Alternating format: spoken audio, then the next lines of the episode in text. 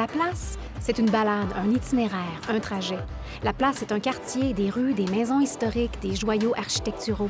La place, c'est des cafés, des microbrasseries, des restos, des bistrots. La place, c'est des théâtres, des musées, des églises. La place, c'est des gens, des résidents et des bâtisseurs d'hier et d'aujourd'hui. La place, c'est un podcast animé par un historien, une artiste et un idéateur. Dans cet épisode, La place, c'est le quartier Grandin dans Oliver Edmonton, partie 2.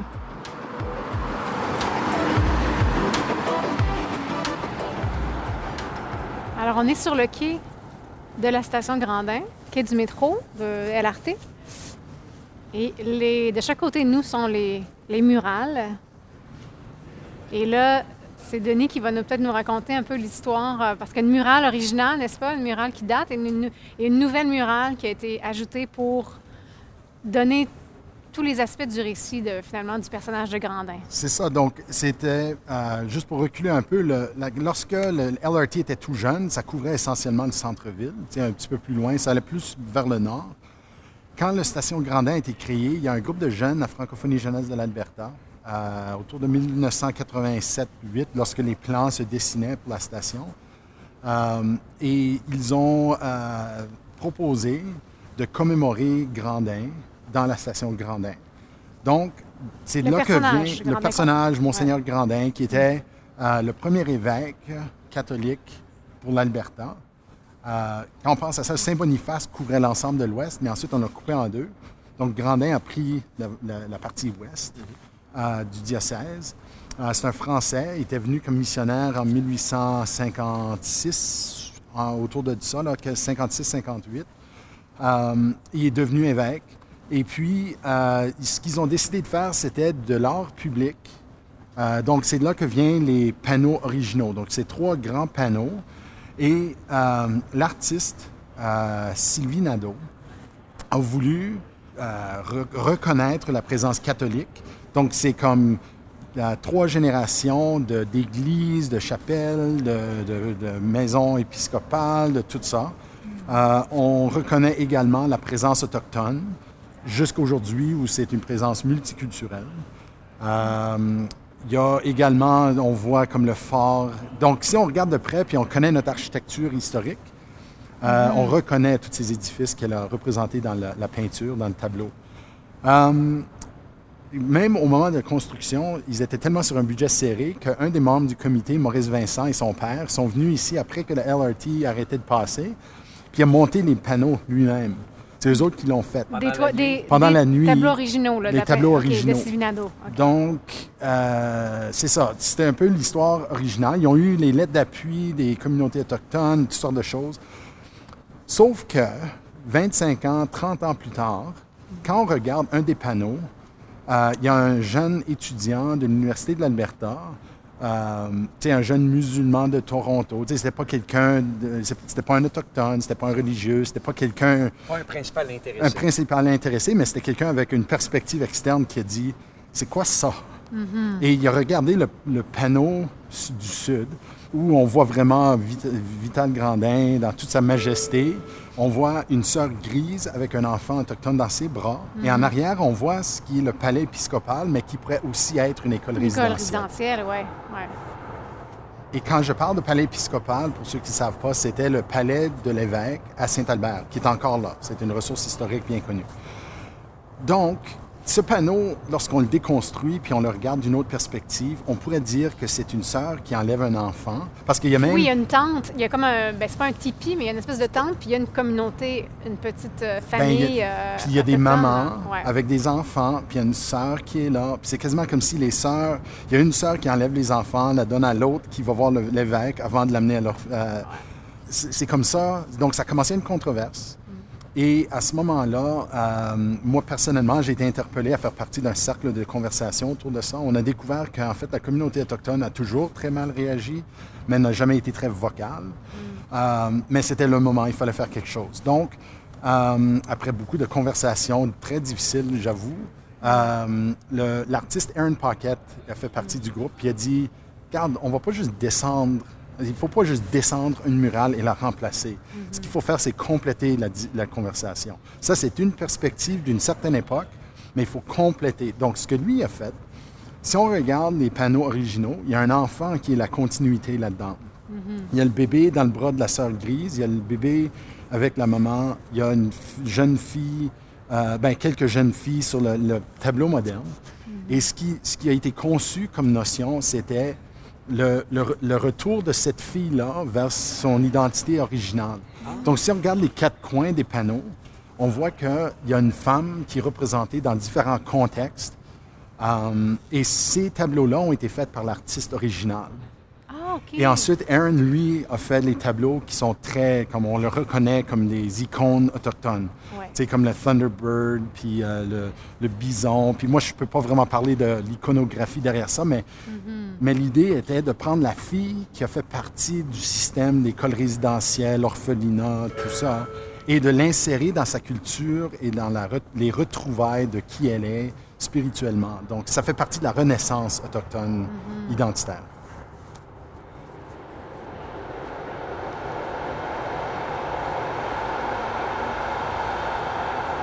Bon, mais alors qu'on dit bonjour aux gens qui s'en vont à Century Park, euh, il y a une plaque ici que j'ai euh, que j'ai, pas lue, mais que je viens de m'apercevoir que c'est, écrit tout en français, mais de l'autre côté, ça doit être en anglais, j'imagine. Oui. Et justement, c'est, un hommage à Monseigneur Vital Grandin. C'est quelque chose qui a été dévoilé en octobre 1990, alors que c'était une mairesse à l'époque, c'était, Mme Jan Reimer, dont, euh, dont on se souvient bien puis qui est encore active en politique. Ce qui est problématique dans cette plaque-là, par exemple, c'est à l'époque on pensait comme ça, mais comme tu sais, on dit euh, tout ce territoire qui était une vaste étendue, peu habité, euh, mm-hmm. c'est comme un langage colonisateur, mais qu'on n'était pas conscient nécessairement de ça à cette époque-là. Ce qui est beau, c'est de voir tout le chemin qu'on a fait.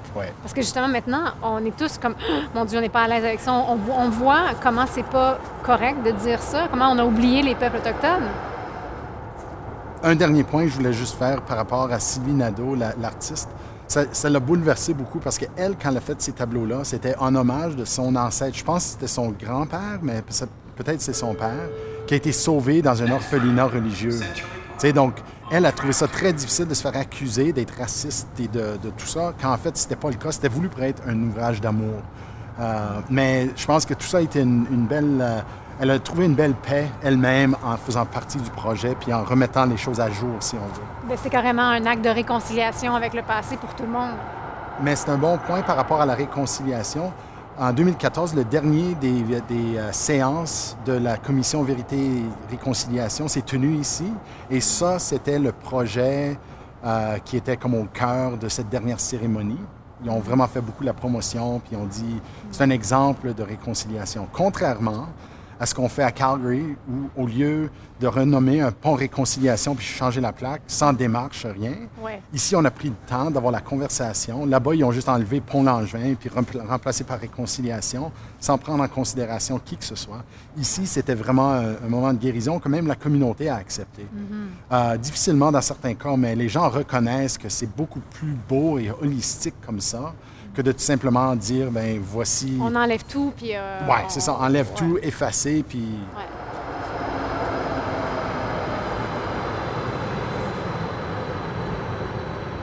ce qui rend un peu les personnages aussi plus humains, que j'ai lu sur Vital Justin Grandin, c'est qu'en fait, apparemment qu'il était très, très timide, très réservé, puis il y avait, il, avait un zézément, il zozotait, il parlait le bout de la langue, mais très prononcé très, très prononcé. moi, j'aime ça lire des choses comme ça parce que ça rend, ça rend vraiment un personnage plus humain. On l'imagine un peu mieux, tu sais. Puis lui, son rêve, c'était d'être prêtre missionnaire, mais en Orient. Euh, mais il a été refusé aux missions étrangères de Paris, probablement à cause de son zozotement aussi, puis il avait pas une personnalité assez, euh, assez fonceuse ou démarquée. Puis c'est là qu'il s'est tourné vers les Oblats. Puis euh, apparemment, il était le seul qui s'est porté volontaire pour aller dans le nord-ouest canadien. Personne ne voulait y aller, mais lui, comme il était refusé partout, il s'est dit, je vais y aller. Fait il est arrivé au Manitoba en 1854, mais après, après il est venu en, Alberta. Il a aussi adopté deux orphelins autochtones. Et son, son rêve, mais je pense que lui, tout était fait, évidemment, avec, euh, avec, avec bonne foi. Je dirais, il voulait vraiment les aider, mais son, son but, c'était que ces deux garçons-là euh, soient prêtres après. Et c'était un peu l'idée de, civiliser. C'est ça aussi qui, est, qui est vraiment de l'époque, c'est qu'on voulait civiliser les, les, les sauvages, entre guillemets, comme on les appelait à l'époque, les autochtones, et les amener dans, la, dans, la- dans le clergé, qui deviennent eux-mêmes prêtres. C'était comme son, son rêve et son but ultime, tu sais. C'était-tu deux euh, gars? Je pense que, que, c'était deux on parle gars. toujours de deux personnes à Saint-Albert, mais c'est un homme et une femme Oui. qui ont toujours été comme au service de l'Église, mais c'est un peu nébuleux. Euh, Éloi de Grâce avait écrit quelque chose sur ce- ces deux-là. C'est pas un couple.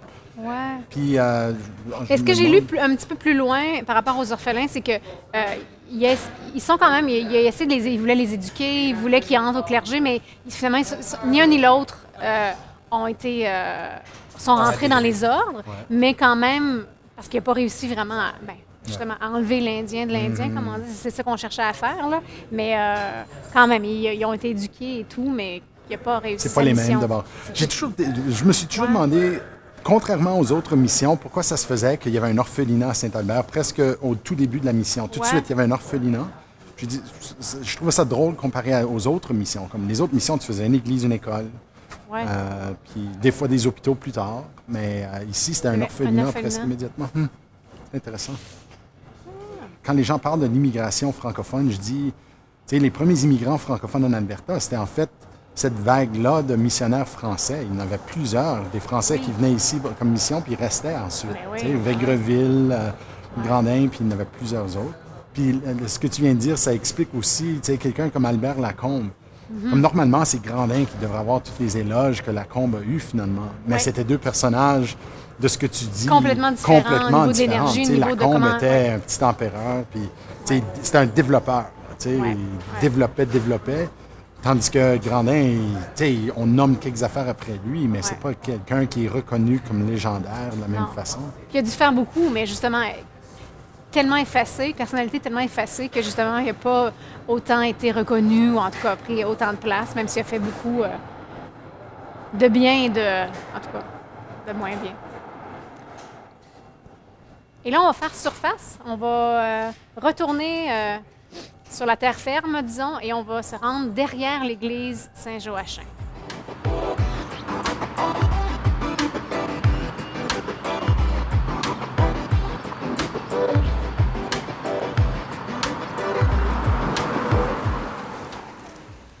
Alors, on est, euh, on est sur la 111e rue, euh, entre la 99e avenue et la 100e avenue, donc vraiment derrière l'église Saint-Joachim.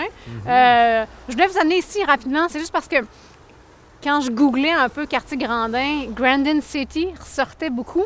Et en fait, c'est tout un nouveau complexe euh, immobilier qui a été approuvé tout récemment. Euh, ici, on est face à deux maisons. Une maison quand même assez, euh, vieille, une maison quand même qui a un caractère historique im- im- importante. L'autre, c'est un bureau quelconque, là, des années 80 plutôt, une, une maison, en tout cas, peut-être une rénovation d'une vieille maison, mais difficile à dire.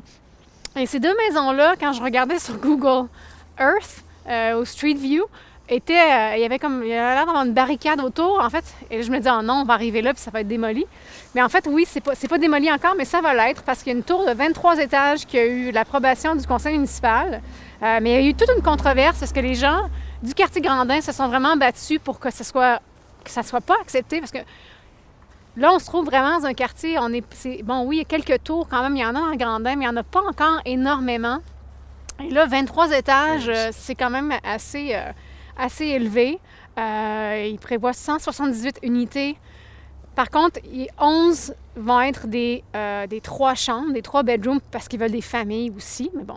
Alors voilà, ça a été accepté par une grosse compagnie de développement qui veulent, eux, vraiment créer Grandin City, une espèce de ville dans la ville, un genre de district. Et même que le- l'article que je lisais, le CEO ou le co-CEO de la compagnie de développement disait on veut créer un genre de, de, de ville dans la ville comme Ice District. Et moi, j'étais comme, Mhm.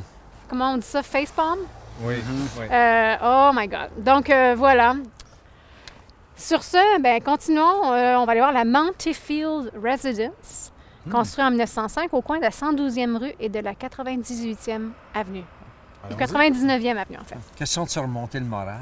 Oui, oui. Il faut célébrer les, les quelques maisons historiques Oui. qui restent. Il faut quand même les célébrer. Alors, on est devant la maison Montefield. On prononce ça comme ça, j'imagine, Montefield. au 98-50 112e rue. La maison a été construite en, en, 1905 et dans les notes historiques, on parlait du French Quarter tantôt, mais dans les notes historiques que je trouvais évidemment qui étaient en anglais, on parlait justement, on disait que c'était le French Quarter. Fait que je trouvais ça intéressant que cet historien ou cette historienne qui avait écrit le texte euh, au moins tenait compte que c'était que c'était ça. Mais euh, le bonhomme Montefiore est très intéressant, un, Britannique qui a étudié à la London School of Arts, passe huit ans au Japon, finalement part au Yukon, il devient gérant de magasin, déménage à Edmonton en 1902 devient euh, vérificateur municipal, participe à la Première Guerre mondiale, neuf enfants, dont plusieurs des grands sportifs, dont une fille qui a été championne nationale de basketball, qui est partie aux Olympiques à Paris. Donc, vraiment euh, une grande famille euh, edmontonienne. Mais ça, la raison pour laquelle je, je trouve ça intéressant d'en parler, c'est que c'était des contemporains de nos francophones, de notre élite francophone de l'époque. Et la maison, maintenant, quand on regarde les photos d'époque, on voit... en fait, c'est qu'on a peinturé la brique rouge. Maintenant, elle est blanche. Euh, mais c'est une maison quand même euh, style Second Empire. Euh, toit en mansarde, une galerie avec des colonnes, quatre colonnes devant, une fenêtre centrale au deuxième étage avec un fanlight, là, une fenêtre en demi-lune, une lucarne. C'est vraiment c'est des très, très belles maisons pour l'époque. Puis elle a été conservée. ce qui est bien, c'est que Isabel Macmillan, euh, une activiste féministe importante d'Edmonton, journaliste, éditrice. Elle a vécu ici de 1934 à 1978. Hmm. Et on dit que c'est vraiment grâce à elle que la maison a été préservée parce qu'elle, évidemment, c'était sa maison, puis euh, il n'était pas question qu'elle se fasse acheter, qu'on la démolisse. Parce que quand on voit la photo d'époque qui est sur la plaque, il y a une plaque ici devant la maison, et on voit les maisons voisines, et c'est d'autres très belles maisons. Et là, maintenant, quand on regarde, ça a été démoli parce qu'on voit des blocs appartements euh, très moderne et très carré et, vraiment très ordinaire. Mais Isabelle Macmillan, j'ai fait un peu de recherche, puis j'ai trouvé autre chose sur elle, en fait. Qu'est-ce qu'elle a fait et tout. Mais en tout cas, on lui doit euh, la maison, est encore euh, en très bon état, très bien conservée. Puis le style Second Empire, je voulais en parler aussi parce que malheureusement, on ne parlera pas de la maison Garrier-Py, qui est toujours sur pied mhm. aussi, mais qui est très proche d'ici, mais qui est sur la centième avenue et la 104e rue, donc vraiment plus dans le downtown. Oui, donc on n'ira pas marcher jusque là-bas, mais ce qui est intéressant de, voir, c'est que c'est ça, c'est des, contemporains, puis c'était des maisons de... donc c'est des grandes familles comme ça qui vivaient dans le quartier, qui était le, le beau quartier d'Edmonton, euh, euh, où on venait s'établir, où on allait à l'église Saint-Joachim, tout le monde. Euh. Ben, c'était le premier quartier d'Edmonton. Oui. Vraiment, parce que c'était le...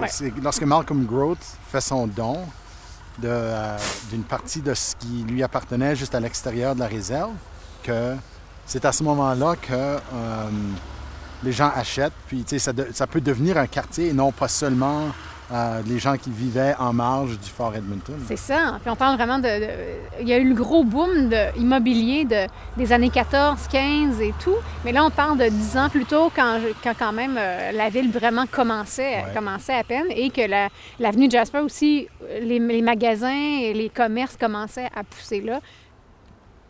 Est-ce qu'on peut parler un petit peu de, Joseph Armidas Gariepi? Parce que je ne sais pas si on aura la chance de parler de lui euh, dans un autre épisode, si on fait un épisode sur le, sur le centre-ville, mais euh, parce que justement, on parlait de lui tout à l'heure à l'église Saint-Joachim. Il y a un des vitraux qui, a été euh, commandité par Gariepi et Lessard. On va parler de Prosper Edmond Lessard un petit peu plus tard dans cet épisode, mais donc Gariepi, lui, arrive en 1892, puis il achète tout de suite un le coin nord-ouest de l'avenue de Jasper et la centième rue, donc vraiment en diagonale avec l'hôtel McDonald's. Donc le magasin Garriépi était là, puis on les mettra sur le, site web aussi, il y a des photos d'époque mm-hmm. aussi de, de, ce coin de rue-là et c'est méconnaissable. Je veux dire, c'est comme. Puis ces vieilles photos-là, là, ça a l'air ah. vraiment d'un pourvoyeur western. Tu, ah peux imaginer les gens qui arrivent, qui crachent à terre leur cheval en avant, euh, toc, toc, toc, tu rentres des deux. Tu sais, c'était vraiment le vieux, bon vieux temps, genre. Oui, puis la vraie, une vraie rue western typique, la Jasper Avenue, c'était ça dans le temps. En tout cas, Gary était vraiment, un, vraiment avait le sens de la business et des affaires et des investissements. Puis euh, euh, on le disait tout à l'heure en regardant les, les vitraux, euh, il s'est associé à, Charles Chénier. Et là, dans quelques secondes, en tout cas dans quelques minutes, on va être à la maison de Dame Élisa Chénier, son épouse, sa veuve en fait.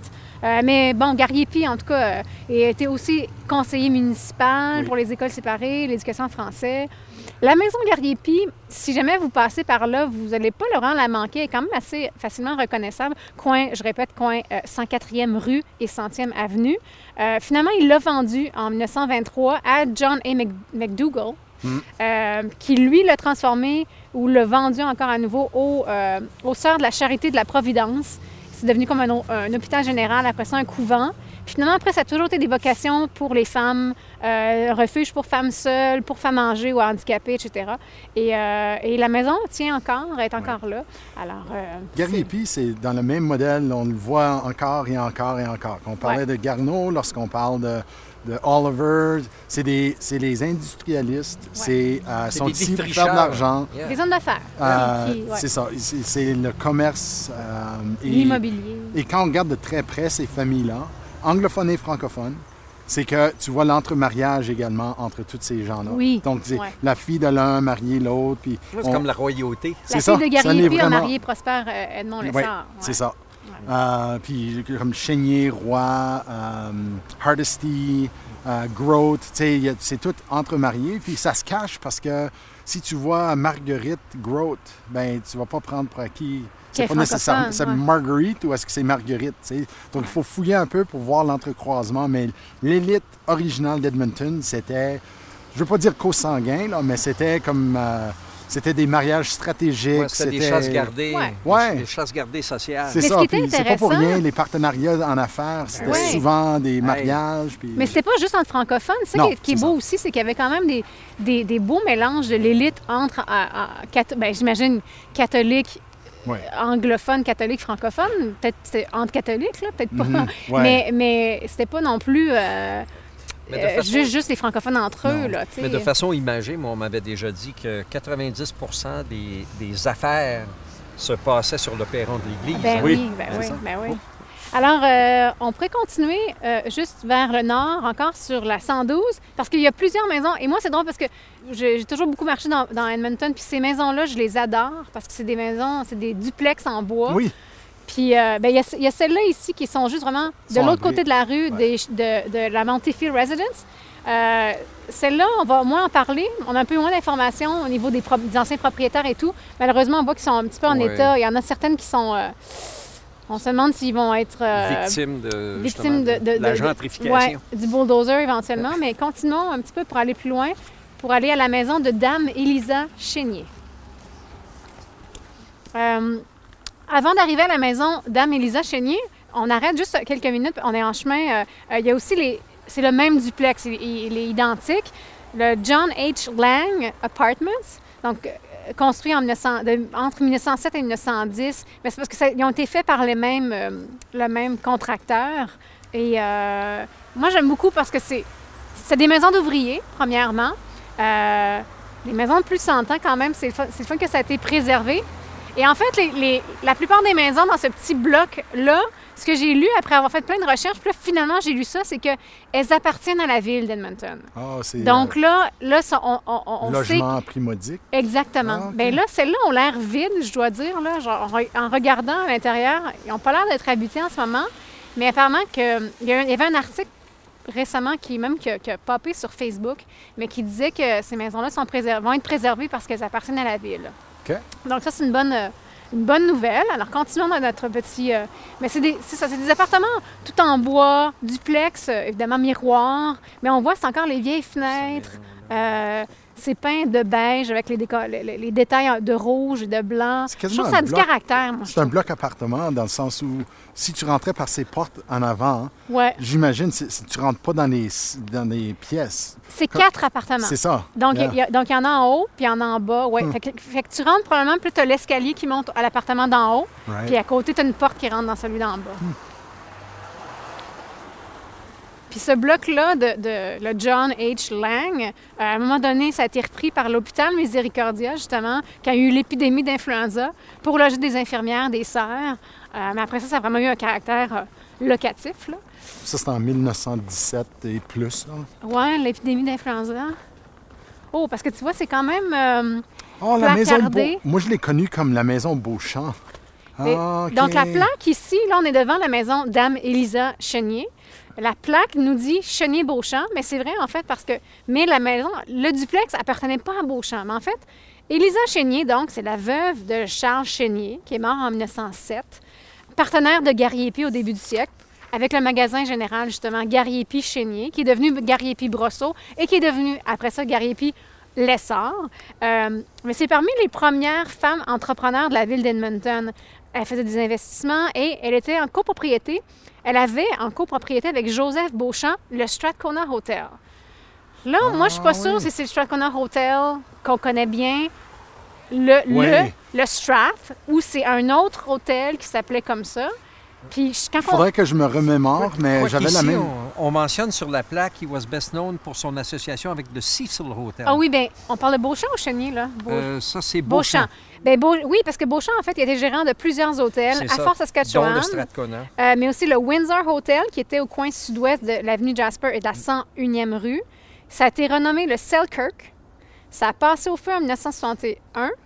Et d'ailleurs, apparemment, il y a une réplique du Selkirk au Fort Edmonton Park. Oui. Oui. Euh, mais ça a été aussi le copropriétaire et le gérant du Cecil Hotel, coin nord-ouest de la Jasper Avenue et de la 104. Donc maintenant où il y a eu le Sobeys, et là c'est plus un Sobeys, mais, mais on connaît ce coin de rue-là.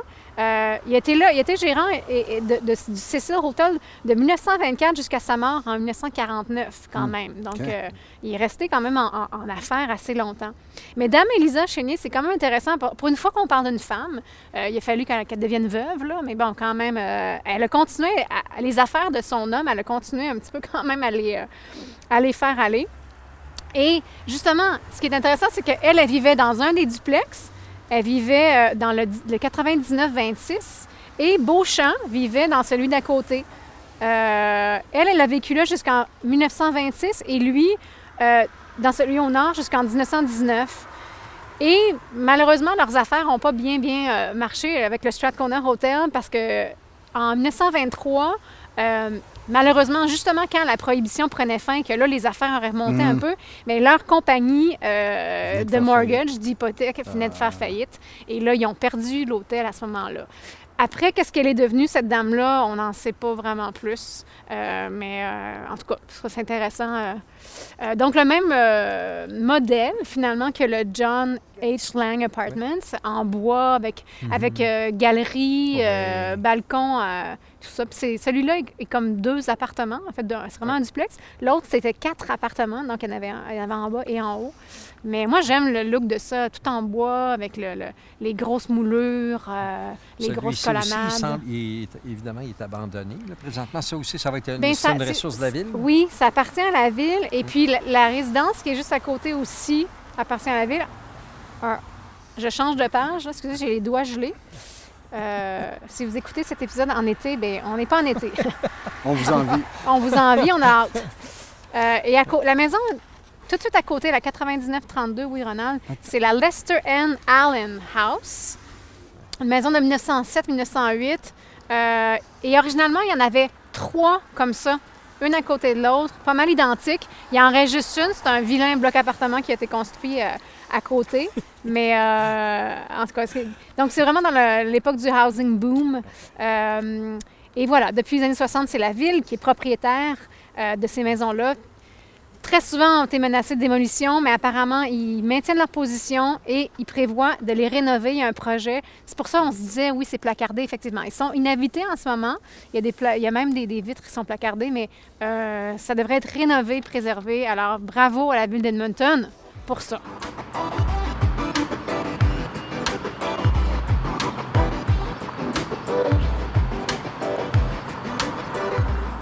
Alors, on a continué notre marche sur la 100e avenue vers euh, l'ouest.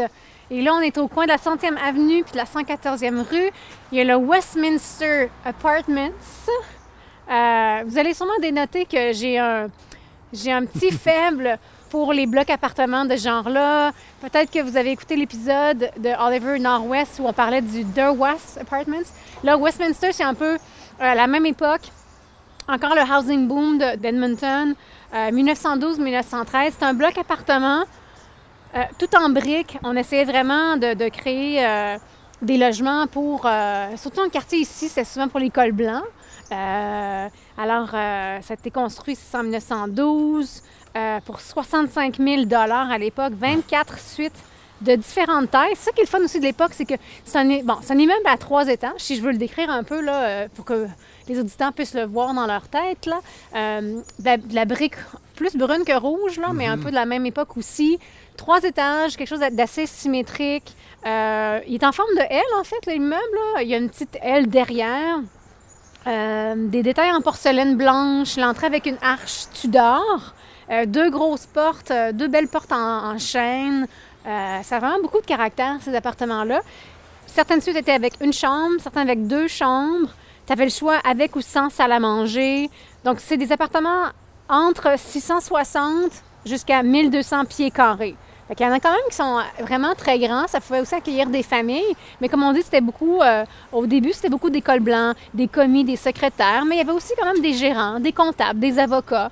On est sur la centième avenue, donc justement, on parlait quand même d'une rue où l'élite, euh, l'élite faisait construire leurs belles maisons. Donc, c'est quand même des gens, des jeunes professionnels. On n'est pas Euh, loin nécessairement non plus de la législature. Exactement, on n'est pas loin du centre-ville. Euh, rendu dans les années 30, ben là, apparemment, c'est surtout des veuves et des femmes célibataires après ça Ah, qui vivaient là.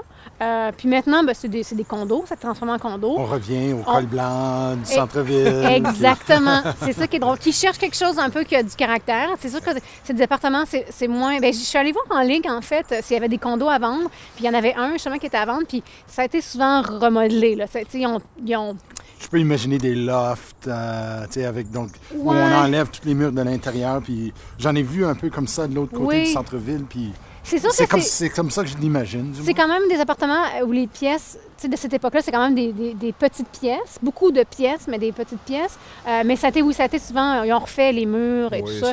Je suis sûre que certains d'entre eux, ils ont gardé les, les- les vieilles poutres, euh, les moulures, euh, les Mhm. planchers de bois franc, mais avec des fois même les, plafonniers, ces choses-là. Mais ça dépend. J'imagine que chaque suite est différente. Mais moi, je trouve que ça a beaucoup de caractère, ces édifices-là. Puis je suis contente qu'on les garde. Puis euh, c'est ça, il y a beaucoup de gens qui sont passés par ici, qui ont vécu ici. C'est ça qui est Ça- intéressant. Ça n'a pas l'air en danger. Hein? On regarde ça, là, puis ça, ça a au-dessus de 100 ans, mais c'est- ça a l'air solide. hein. Ça a l'air solide, en, Ouais. en très bon état. Il y a Ah même ouais. un petit sous-sol. Je ne sais Ouais. pas si c'est des appartements dans le sous-sol, mais on voit que les fondations sont, sont saines, sont bien entretenues. Euh, moi, j'aime- beaucoup que ces blocs appartements-là restent parce que ça, ça nous rappelle que le quartier a quand même euh, une certaine histoire et est établi depuis longtemps. Puis ça, on ne démolira pas pour mettre un condo à 20 23 étages? On Non. espère que non. On espère que non, Ben, mais ça ben, devrait ben, pas. ben, ben là, c'est une ressource. euh, Une ressource historique plaque, là, protégée. de- Oui, il y a une plaque sur donc, Mais euh, c'est les Edmonton. Historical Board. Ils n'ont pas l'autorité 2004, de, de protéger ou quoi que ce soit. Là. Donc, Euh, je d'habitude, pense euh, pas que c'est nécessairement... ouais, c'est peut-être en, en chemin pour l'être. Dans la dernière, généralement dans le texte, des fois ils disent quand, quand ils sont des ressources Ouais. protégées municipales ou provinciales, mais ici je sais Non, pas. n'en parle pas. Ben, il parle de- du design historique et tout ça. Donc, euh, non, ça, Oui, puis ils disent ça, que ça ça, doit être en chemin. Ça, ça, ça Ouais. date de 2004, donc ça doit être en chemin pour devenir Ouais. euh, une ressource euh, historique. Puis il n'y a pas eu, c'est ça, il n'y a pas eu de, de grosses modifications. C'est vraiment Non, hein, euh, encore vrai. le- Yeah. l'immeuble original. là. À l'intérieur, évidemment, oui, mais, mais Les fenêtres. sinon, euh, la euh, structure. tu sais, on dirait, Ouais. ils ont, Ouais. ils ont tout ça refait que- les fenêtres un peu partout. Mais, avec, un- avec- avec du caractère. Oui, ils ont quand même gardé le quadrillé. les oui. Qui, Oui, qui va avec, quand on va au-dessus de la portique en entrant. C'est ça. c'est les fenêtres originales. Ouais. Donc, c'est pour matcher ça J'ai remarqué ça tout de suite, moi aussi. Puis les coins, c'est intéressant qu'ils ont leur propre euh, style de fenêtre. Oui. Donc, je ne sais pas ouais. si c'est Oui. des appartements euh, spéciaux pour une raison ou une autre. Là. C'est, euh, Ça devait être les salles à manger ou les salons avec ces, ces espèces de Des fenêtres-là. aires communes ou quelque Des fois, il y avait, il y avait Quoique- des vitraux. quoique aussi c'est la même ces- chose à chaque coin. ouais. Chaque coin, ils l'ont, Et au centre. Ben, peut-être aussi c'est une question d'esthétique, je sais possiblement. Donc, Ouais. ils- mais ils l'ont maintenu. pas. Oui, est absolument. Ouais. Mais si on veut continuer notre route sur la 100e avenue, ben, on va aller à un autre euh, euh, bloc appartement qui était à l'époque aussi des résidences, qui, était, euh, qui, qui logeait des gens, qui est probablement le plus célèbre à Edmonton. En tout cas, les gens, on ne peut pas, on peut pas l'ignorer. Alors, en route vers Le Marchand Mansion. Vous venez d'entendre la deuxième partie de l'épisode sur le quartier Grandin dans Oliver à Edmonton. Ne manquez pas la partie 3, bientôt disponible sur toutes les plateformes. Dans la partie 3, on visite le Marchand Mansion, on se balade sur la merveilleuse promenade Victoria et on découvre ce qui reste de la maison de Prosper Edmond Lessard. À bientôt! Les co-réalisateurs de la place sont José Thibault et Ronald Tremblay. Le sonorisateur et monteur est Dominique Roy et le compositeur et producteur numérique est Isaël Huard. Je m'appelle Denis Perrault, directeur général de la Société historique francophone de l'Alberta, producteur exécutif et co-réalisateur de tout ça. Le podcast La Place est une production de la Société historique francophone de l'Alberta, présentée par notre commanditaire principal, le Conseil de développement économique de l'Alberta et nos bailleurs de fonds, Patrimoine canadien et le Edmonton Heritage Council. Merci aussi à la zone de revitalisation commerciale, le quartier francophone d'Edmonton, pour sa contribution, ainsi qu'au Centre de développement musical pour ses studios et son appui technique. Pour connaître nos sources et nous donner vos commentaires, rendez-vous à laplacepodcast.ca ou cherchez Histoire AB sur Twitter, Facebook, Instagram ou le web pour nous suivre.